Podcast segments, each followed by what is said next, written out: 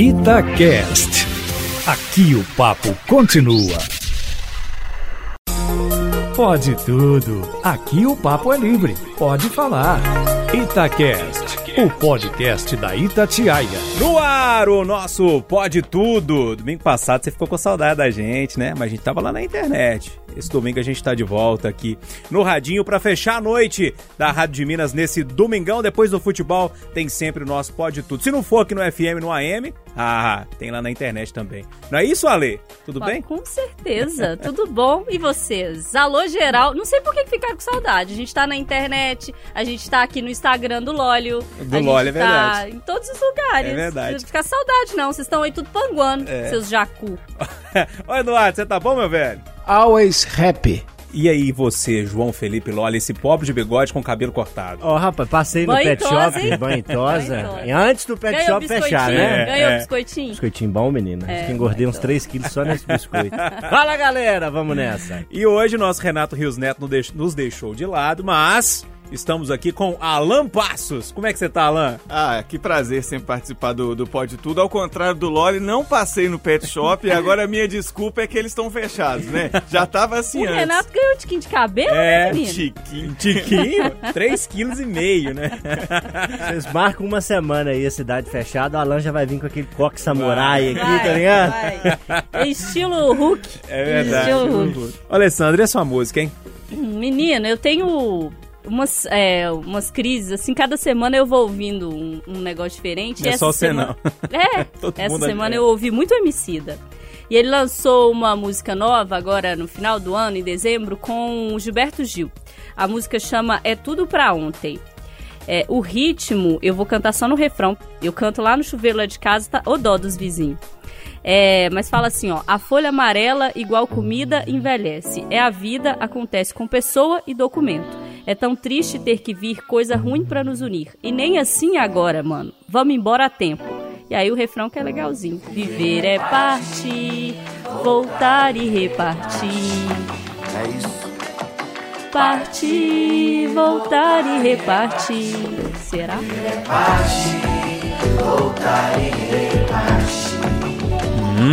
Será?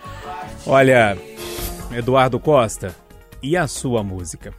Eu não ouso cantar ah, toda ela, não. Eu vou misturar fala e canto.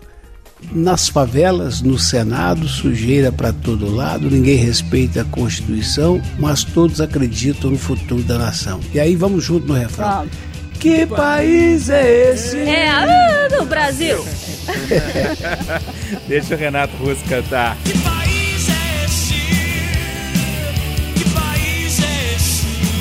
E aí, é, João Felipe e Loli? Volta e meia, a música dialoga com o tema que a gente traz, né? A minha hoje eu já antecipo que não. É uma canção é, que é uma poesia muito bonita do Zé Ramalho. E tem essa versão que ele cantou com Belchior, poeta, um artista no esplendor e na completude da palavra. Vamos então com Zé Ramalho e Belchior, Garoto de Aluguel. Baby, dê-me seu dinheiro que eu quero viver. Dê-me seu dinheiro que eu quero viver. É, eu andei revisitando muito do sertanejo é, raiz, né? Que é uma coisa que eu gosto muito. É, ouvia muito quando criança. E essa aqui eu acho que é uma verdadeira poesia sertaneja. É o último julgamento. Milionário e José Rico. Eita, É daquele, é, tem ferro. uns trechinhos dela que dialogam com o meu tema, outros não, mas acho que é uma grande reflexão. Tem um pedaço que fala assim: Pedi para não levantar falso testemunho, você levantou. A vida de muitos coitados, você destruiu, você arrasou. E tem um outro pedacinho: O avião que você inventou foi para levar a paz e a esperança, não para matar os seus irmãos, nem para jogar bombas nas minhas crianças. E o começo já é uma chamada, chama na chincha mesmo, né? Que senta aqui neste banco, pertinho de mim. Vamos conversar. Então vamos esperar até a última conversa, não repensar nossas atitudes antes disso, né? Senta aqui neste banco, pertinho de mim. Vamos conversar. E na, na esteira do Alan, então, Na hora que ele me mandou a música dele, eu falei, poxa, velho, quanto tempo que eu não escuto uma boa moda de sertanejo, assim, na minha casa, tranquilo, né, e tal. E aí eu lembrei uma, e, e, esses últimos dias, eu acho que tudo que tá acontecendo da pandemia, eu tô um pouquinho para baixo, assim, meio triste, não sei se vocês estão com esse mesmo sentimento, e eu lembrei de uma moda muito linda do Tunique Tinoco, gravada Nossa a primeira senhora, vez pelo Hoje é Tunique pra Tinoco. chorar, gente? É, é, 1918. E aí, ó, ah, eu não sei se eu vou conseguir cantar, mas eu vou tentar. Vai. Vamos lá. Nestes versos tão singelos, minha bela, meu amor, pra você quero contar o meu sofrer e a minha dor. Essa parte que é linda. Sou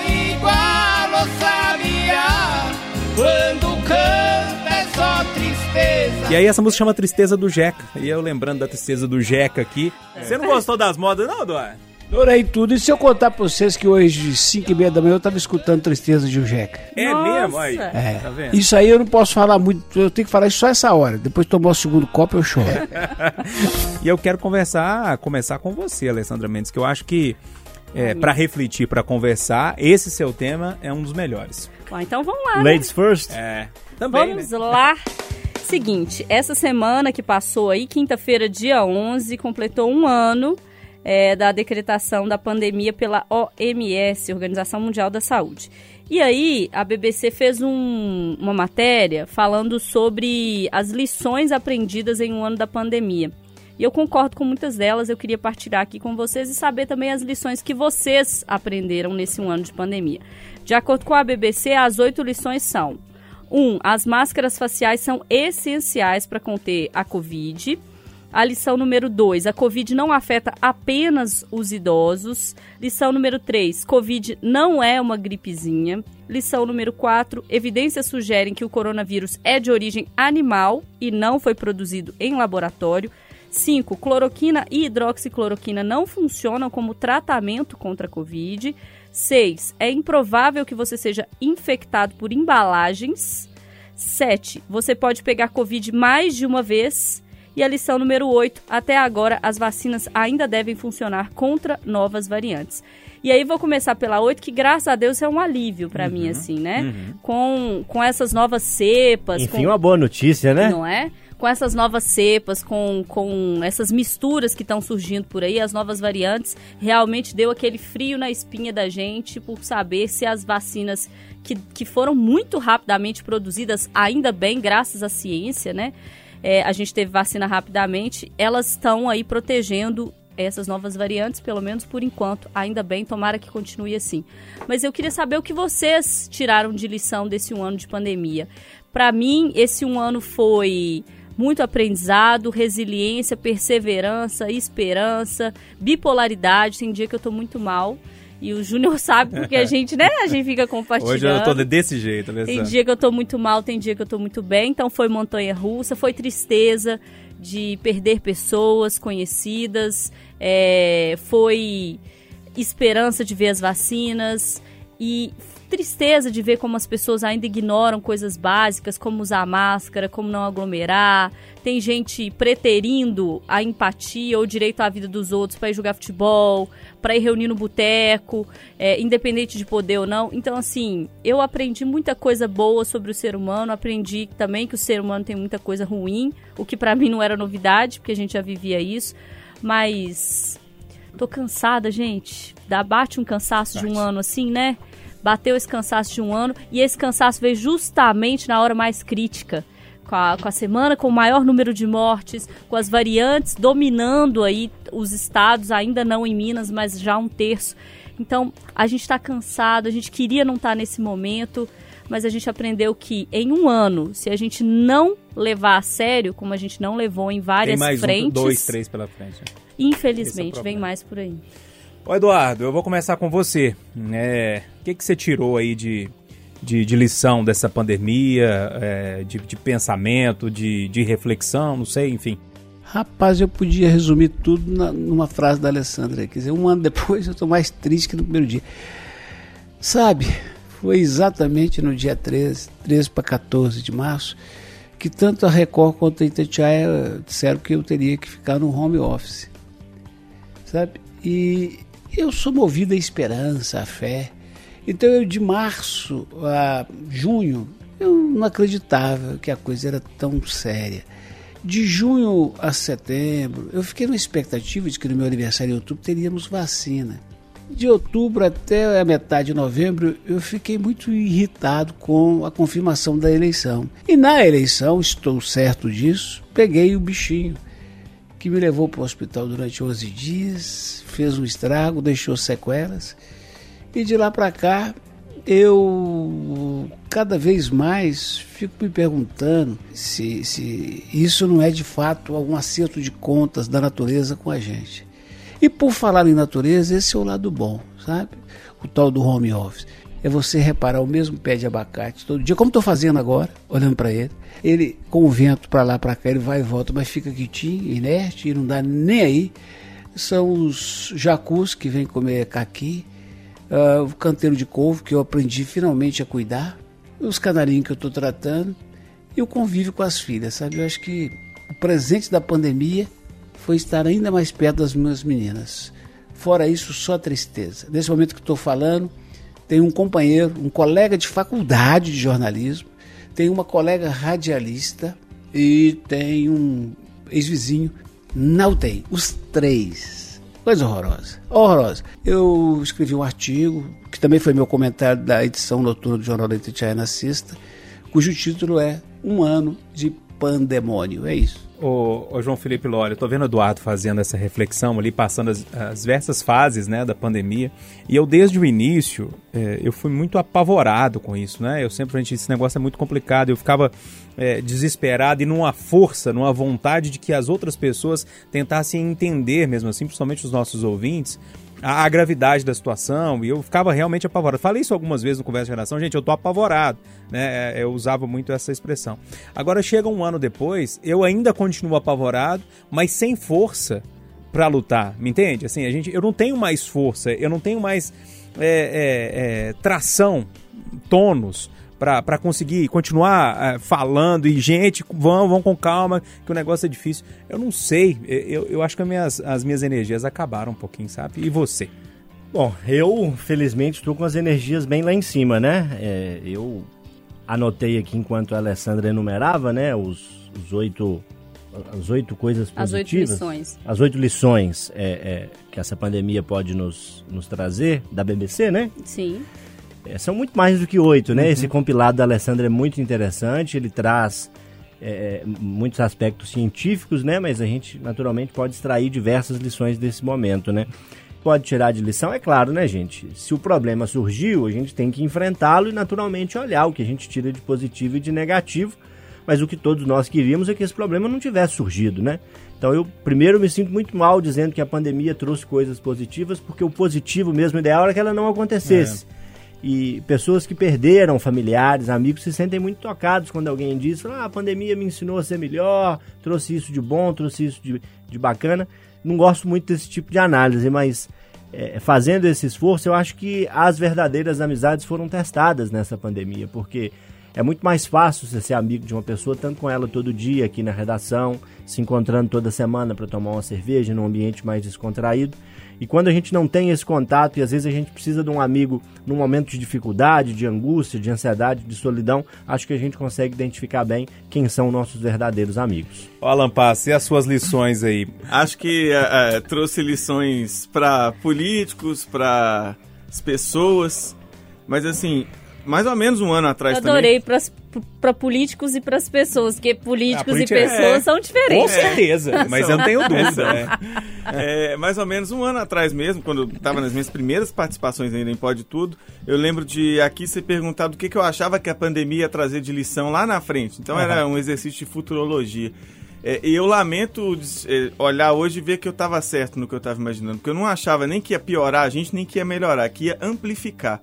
E eu acho que foi isso que aconteceu.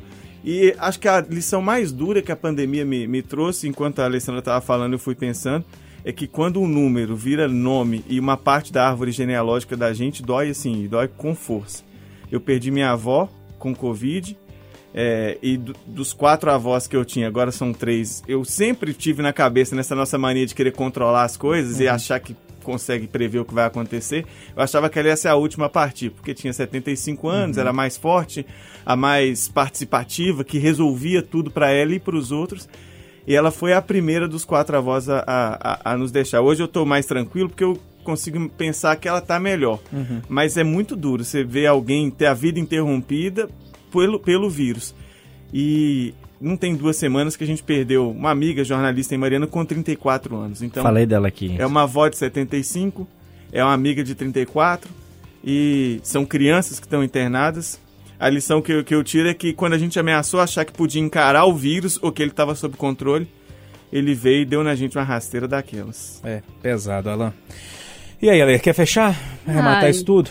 E viva o SUS, né? Eu acho que é a lição mais importante que a gente tirou. Viva a ciência, viva o SUS. A gente que tanto é, é, defende e que vê as pessoas batendo em tirar recurso, às vezes não se importam com isso. Nessa situação, a gente se viu aí salvo pela ciência e pelo SUS. Viva o SUS.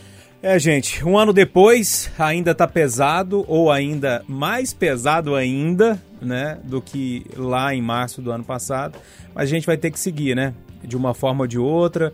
Uns de vez em quando ficam mais para baixo, mais tristes, os outros vão e suprem aquela necessidade. E a gente vai nessa tentativa de normal, carregar. né? É, Todo mundo de é carregar humano, um né, outro, gente? né? Assim, de, de um escorar o outro, pra gente tentar vencer mais esse. Você falou que tá sem energia, viu? Sinta o meu abraço à distância aí, viu? Te passo um pouquinho da minha pra É. gente seguir nessa. Tô precisando, viu, Loli? Mas vamos lá. Vamos, vamos jogar um pouquinho pra cima. Ô, Eduardo, esse tema que você propôs aí, meu amigo, eu vou te falar um negócio, viu?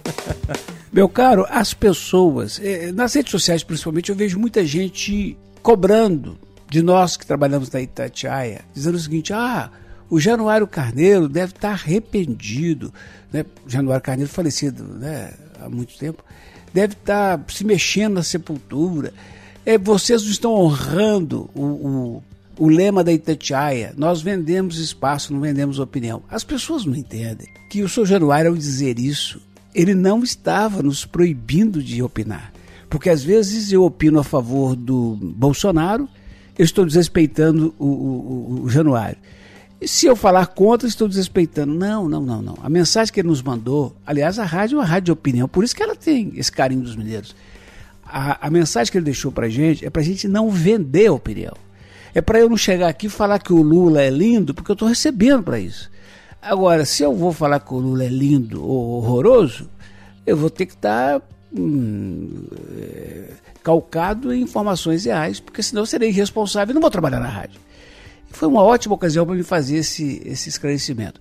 Nós vendemos espaço, não vendemos opinião. Isso não quer dizer proibir de opinar. É não vender opinião, é diferente. Por isso mesmo que eu ouso trazer o assunto que divide corações. Eu estou apavorado, porque eu, e eu não vou entrar em detalhes, não voto ano que vem em Bolsonaro. Eu não vou entrar em detalhes porque eu tenho que ficar três horas, não voto ano que vem em Lula. Mas eu não estou com vontade nenhuma de votar nem em Dória, nem Huck, Luciano Huck, e nem no que está por aí. Eu estou apavorado, eu que não gosto de falar muito de eleição, mas eh, tanto tempo antes eu estou perguntando para os amigos o seguinte: vocês já pensaram na tragédia que vai ser votar no ano que vem para presidente? É, e é muito complicado. Se realmente tiver essa polarização mais uma vez no ano que vem, lá, lá no, no segundo turno, eu não sei realmente o que, que vai ser do país, não. Porque independentemente de quem ganhar, a gente vai viver mais quatro anos do mesmo jeito que a gente viveu os últimos quatro. Ô, Júlio, Hum. Para provar que eu sou seu ouvinte, você não completou, não. Você falou uma frase. Você pula do prédio. Eu falei, se tiver Lula Bolsonaro, eu preciso lá do prédio do quem votar. Foi basicamente isso. Alan Paz, vou começar com você hoje. É, pesada essa aí, hein? Cara, como é que você vê as eleições de 2022? a gente, Que bom que o Alan está aqui com a gente. Olha só, é, o Eduardo citou alguns nomes e tem outros que aparecem também. A gente vê o Eduardo Leite, já falaram inclusive até no Calil, é, alguns nomes de centro ali para tentar contrapor a polarização. Mas até então a polarização era entre Bolsonaro e um candidato do PT. Com esse ingrediente novo que entrou nessa semana, é, depois da decisão do Edson Fachin, é, o, o Lula vem como persona, né? Mais uma vez como personagem dessa história.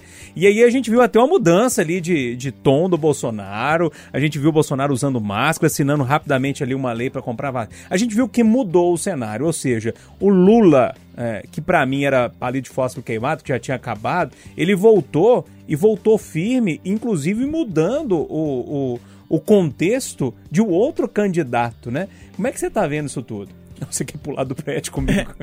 Eu, sinceramente, não, não quero pular do prédio, Júnior, porque eu acho que é, a gente vai ter que fazer uma escolha, mas eu confesso que eu, eu acho uma escolha de segundo turno não tão difícil assim, sinceramente. Uhum. Especialmente por causa da pandemia.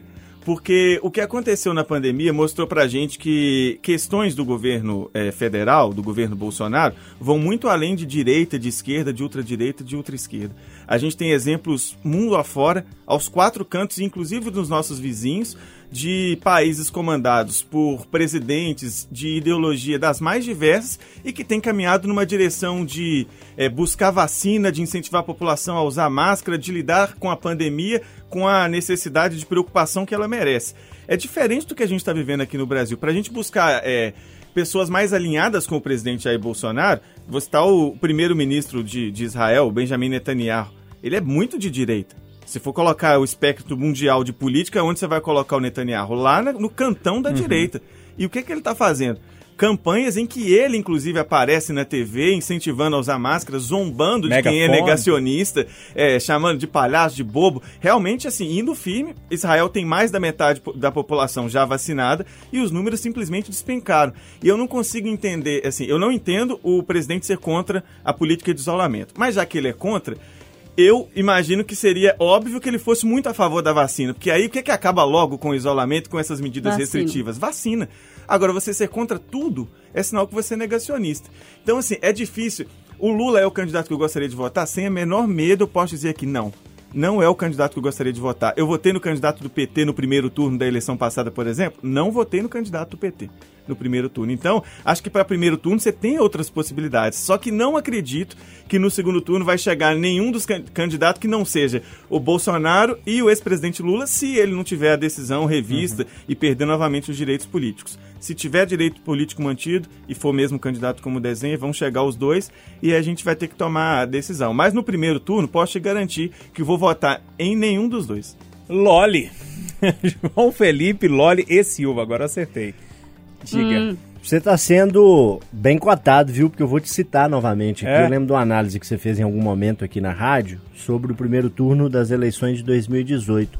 A gente tende a falar muito de polarização, polarização, polarização, mas a gente teve mais de 10 candidatos, 12, 13 uhum. candidatos à presidência. E você fez uma análise que eu concordo muito.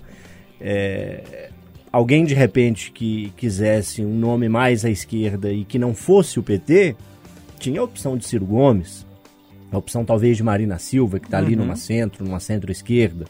Quem quisesse uma opção um pouco mais de direita, um pouco mais liberal, que não fosse o presidente Jair Bolsonaro, tinha Henrique Meirelles, foi presidente do Banco Central, querido pelo mercado, né, essa entidade aí que todo mundo se refere em todos os momentos como mercado.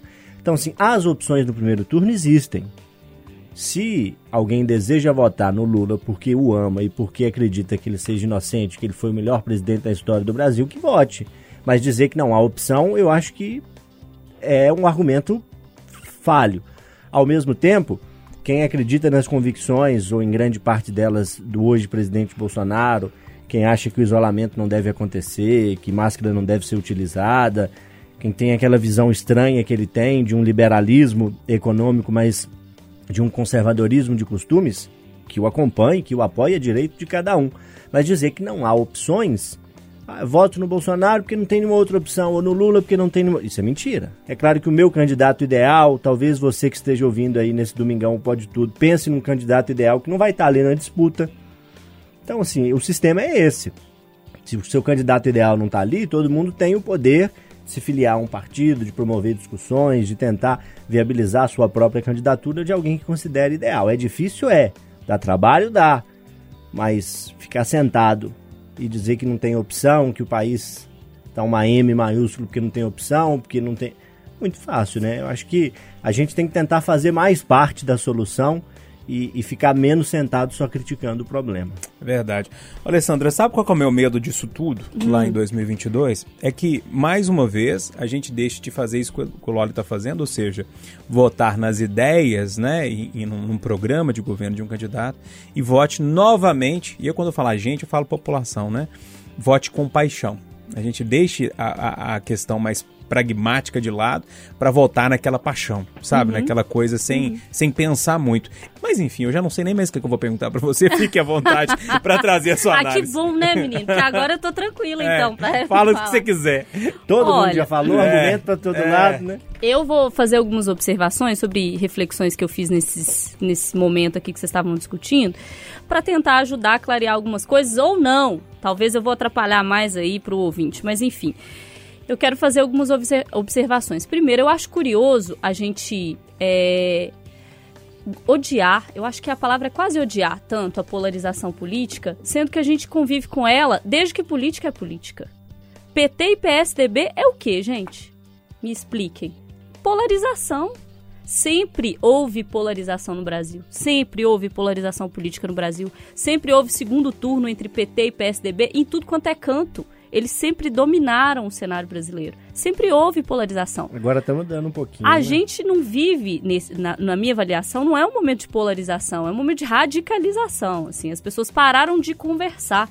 Se antes um eleitor tucano e um eleitor petista conseguiam conversar, discordar, é, até brigar ali num tom mais baixo sobre ideias e se respeitavam, hoje isso acabou, né? Quando a conversa entre PT e, e Bolsonaro acabou. As pessoas não conversam, as pessoas não se ouvem, as pessoas não querem ouvir argumento, não querem nada. E aí fica difícil, porque assim, a gente está falando sobre um negócio que, que vai existir em qualquer lugar. A política é polarizada em qualquer lugar. Em sistema eleitoral como o nosso, que tem segundo turno, o segundo turno é uma polarização. E- o conceito é esse. Você vai ter dois candidatos. Logo, é uma polarização. Então, assim, a gente só radicalizou o que o sistema nosso eleitoral ele já nos conduz a isso. Quero lembrar também que não votar é votar nesse sistema eleitoral que a gente tem hoje. Se a gente tiver um segundo turno, não votar é também votar, né? Porque a pessoa está fazendo uma escolha por se isentar e aí, enfim, o que vier ali vai vir para ela também. Então, é, é, é isso assim que eu queria dizer para vocês que essa escolha ela tem uma consequência.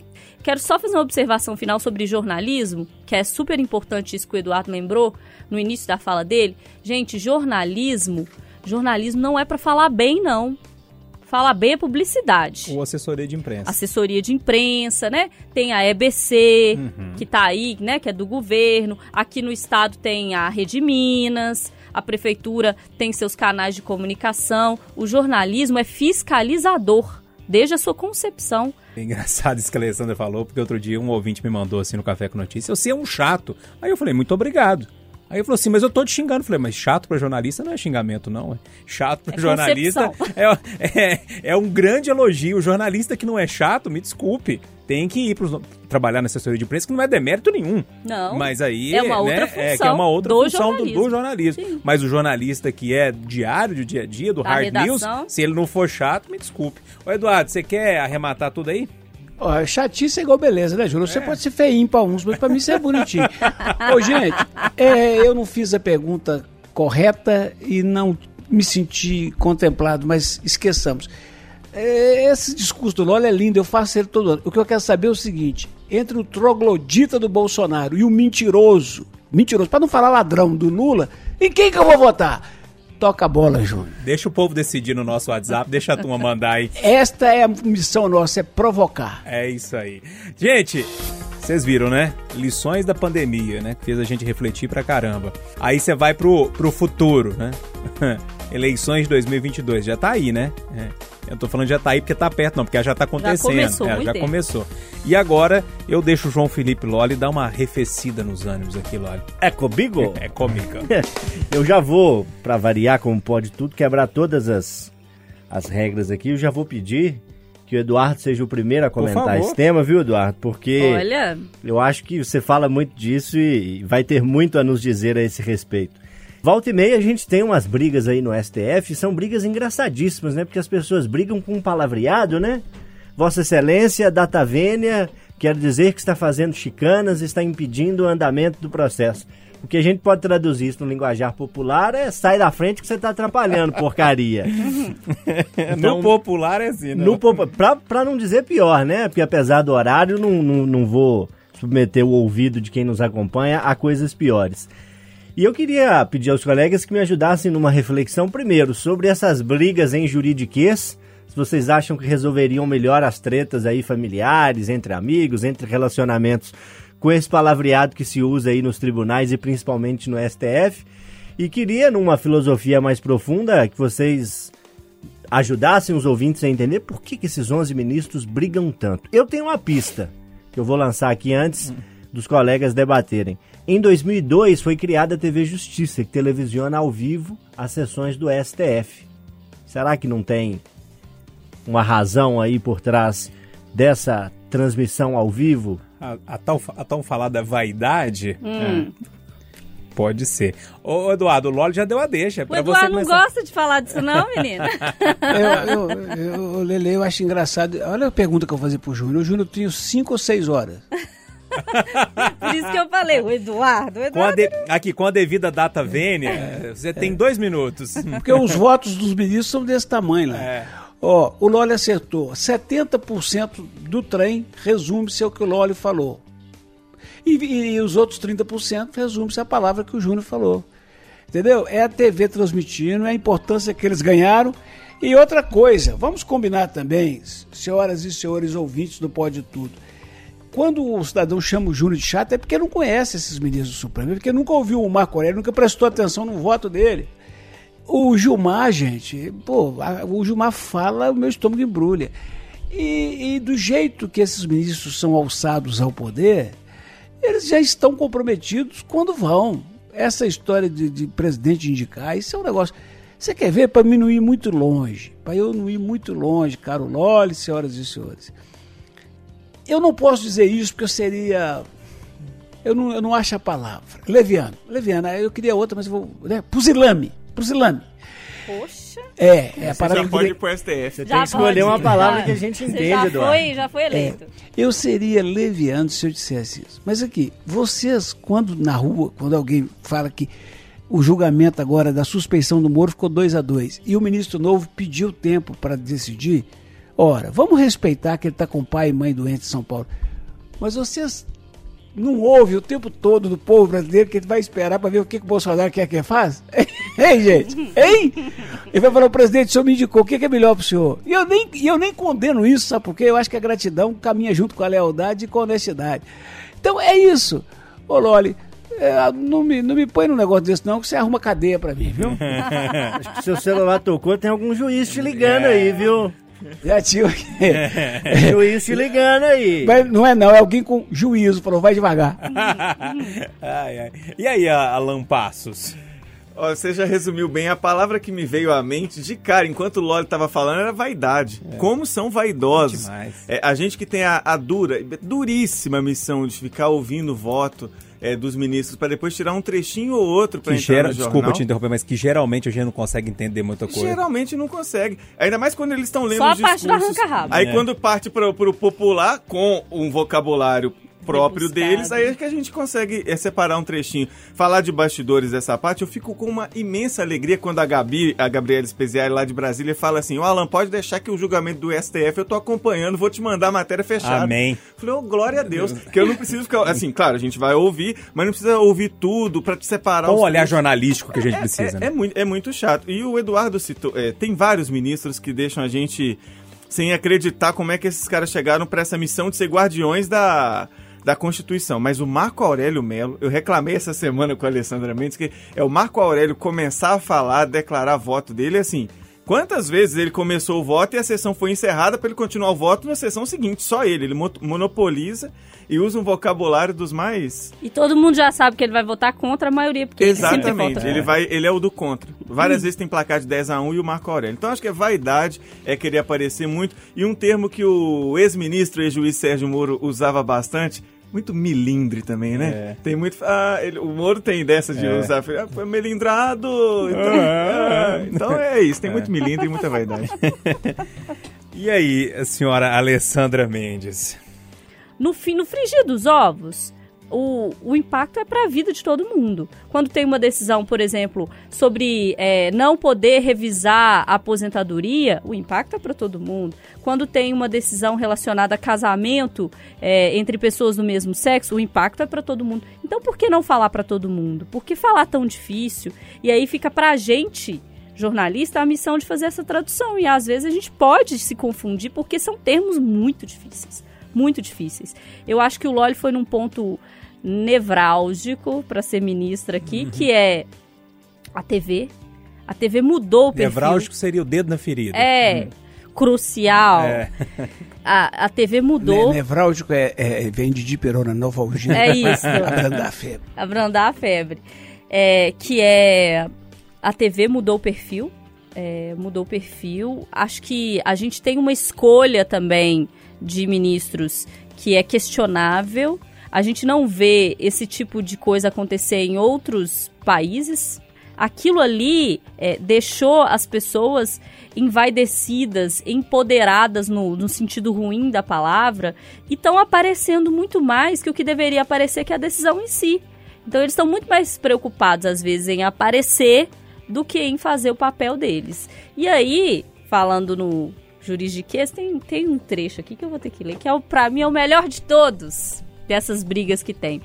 Barroso brigando com Gilmar Mendes, me vira pro Gilmar Mendes e me fala: "Me deixe de fora desse seu mau sentimento. Você é uma pessoa horrível. O senhor é a mistura do mal com atraso e pitadas de psicopatia. Foi bom Essa demais, deu pra gente foi? entender, né? ai, ai, e aí, Loli, arremata tudo aí pra gente. Bom, é, eu acho que falta ao STF, como falta a muitos setores da nossa sociedade, uma aproximação maior com a vida real. Acho que eles é, vivem ali no mundo à parte, talvez não tendo é, é, não sentindo na pele o que as decisões deles provocam, então eu acho que falta essa aproximação. Eu não deixei o Alan Passos por último por falta de educação, não. É só porque o tema dele é mais é, levezinho, vamos dizer assim. É que enfim, o Brasil não aguenta mais. É. E aí, meu filho? Por isso que o Brasil não vai pra A gente frente. tem que terminar pra cima. Alan Passos trazendo o seu tema de galã. Vim com a missão de trazer algo leve pra gente falar da vida pessoal buscar lá nas memórias algo que possa nos comprometer, ou não, né? Vai ver que não tem nenhum fofoqueiro por aí. Eu, por exemplo, não sou de falar da vida dos outros. Tem aqui, tem aqui a Alessandra que não me deixa. Tem aqui a Alessandra que não me deixa mentir. A Alessandra que te ajuda a falar da vida. O Loli que me conhece tem Esse trocentos tema é bom anos. porque, né? Mas, ó, a mentira é o tema do Alan Essa. A, a minha base é a Big Brother Brasil, né? O programa que muitos amam, muitos odeiam, mas tá aí há trocentos anos, há 21 anos para ser mais exato. Beleza. Carla Dias, atriz, tá participando, foi pro quarto secreto depois de ser falsamente eliminada. O que que ela ganhou de brinde? Poder ficar assistindo por cerca de 12 horas. As pessoas falando mal dela. As pessoas falando mal dos outros. É claro que iam falar mal dela, porque ela tinha acabado de sair. E ali a pessoa se esquece que está sendo filmada num determinado momento e pensa: estou numa redoma, posso falar mal de quem? De Carla Dias, que acabou de ser eliminada. Só que, obviamente, ela ia voltar. E aí voltou cheia de certezas, viu quem falou mal dela, quem não falou. O que eu quero perguntar para vocês é: vocês já ficaram como pivô de uma fofoca? Quando eu digo pivô, não é sendo o fofocado, não. Vocês foram o fofoqueiro da vez, vocês começaram uma conversa fiada, uma- a partir de um simples e despretensioso comentário e mais. Passaram aquela torta de climão? Já foi. Falou mal do chefe, de repente ele tava atrás da porta ali, foi chegando, você não sabia. Falou mal com, de, de alguém pra uma determinada pessoa sem saber que esse é, mal falado era parente de quem você tava comentando. Algo assim já passou com vocês? Não tem como não começar com o Eduardo Costa. Ô, gente, mas foi tantas, mas tantas vezes. Lembro-me uma vez de que eu fui entrevistar um chefe do tribunal, presidente do Tribunal Regional Eleitoral. Não, Quase que eu falei o nome dele aqui. E, e fui lá dentro e entrevistei quando eu saí duas secretárias que tinham me tratado muito bem quando eu entrei. Uma delas falou: Vou acompanhar o senhor até o elevador. E eu disse assim: Ainda bem, porque eu tô cansado. Ô, velho chato. Esse burricido agora me pediu a cópia da entrevista.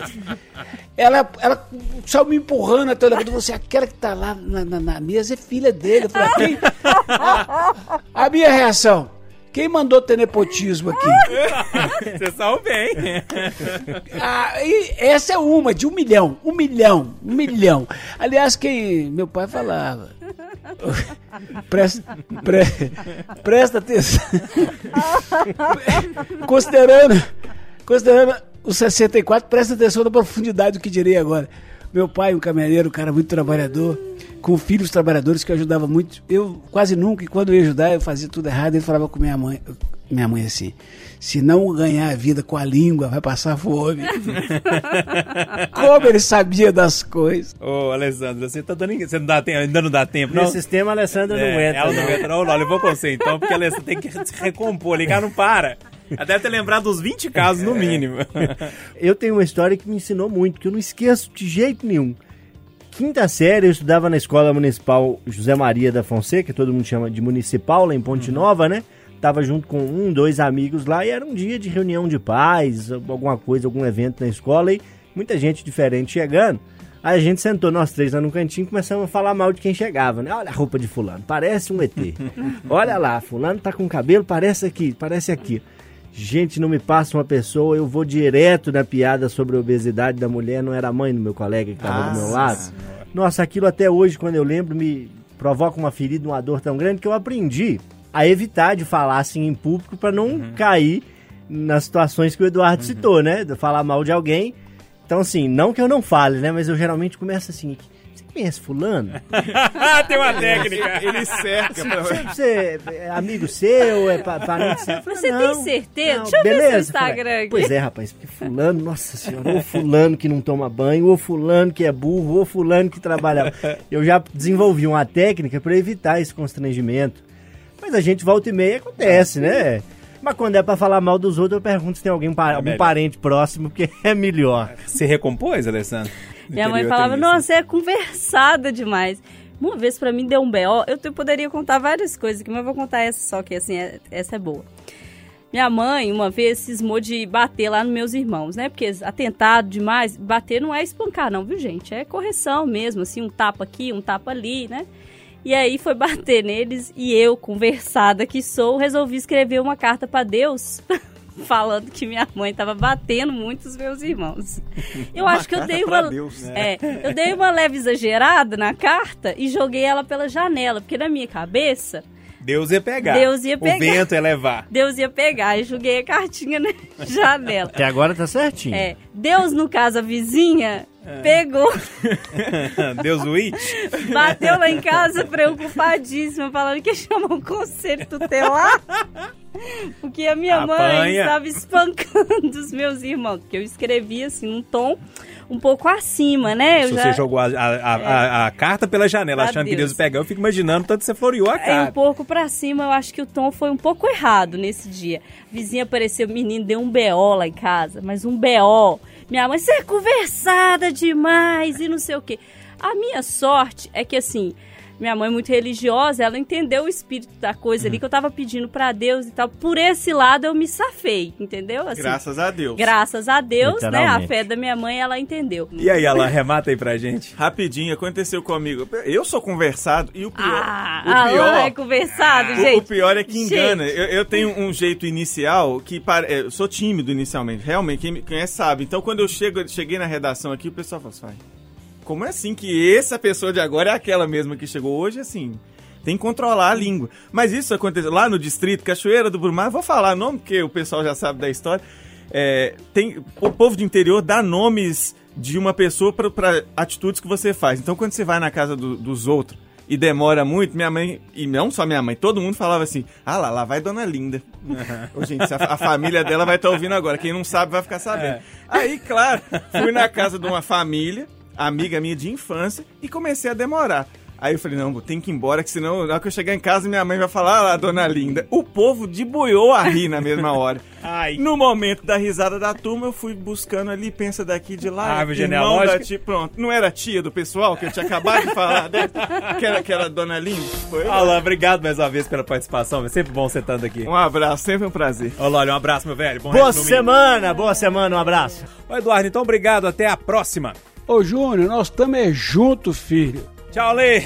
Tchau, gente. Não vou contar dos grupos que tem aqui, não, tá? Não. Pra poder ficar fazendo a futriquinha dos outros. Ai, ai, ô turma, então vamos lá, pra fechar o Pode Tudo de hoje. Eu, eu trouxe lá no início a Tristeza do Jeca, de Tonica Tinoco. Eu vou trazer mais um clássico da música sertaneja, agora essa de 1914, chamada Luar do Sertão, com Pena Branca e, E Chavante. Chavantinho. Um abraço pra todo mundo, aproveitem a semana. Ah, Oh. Oh, que saudade.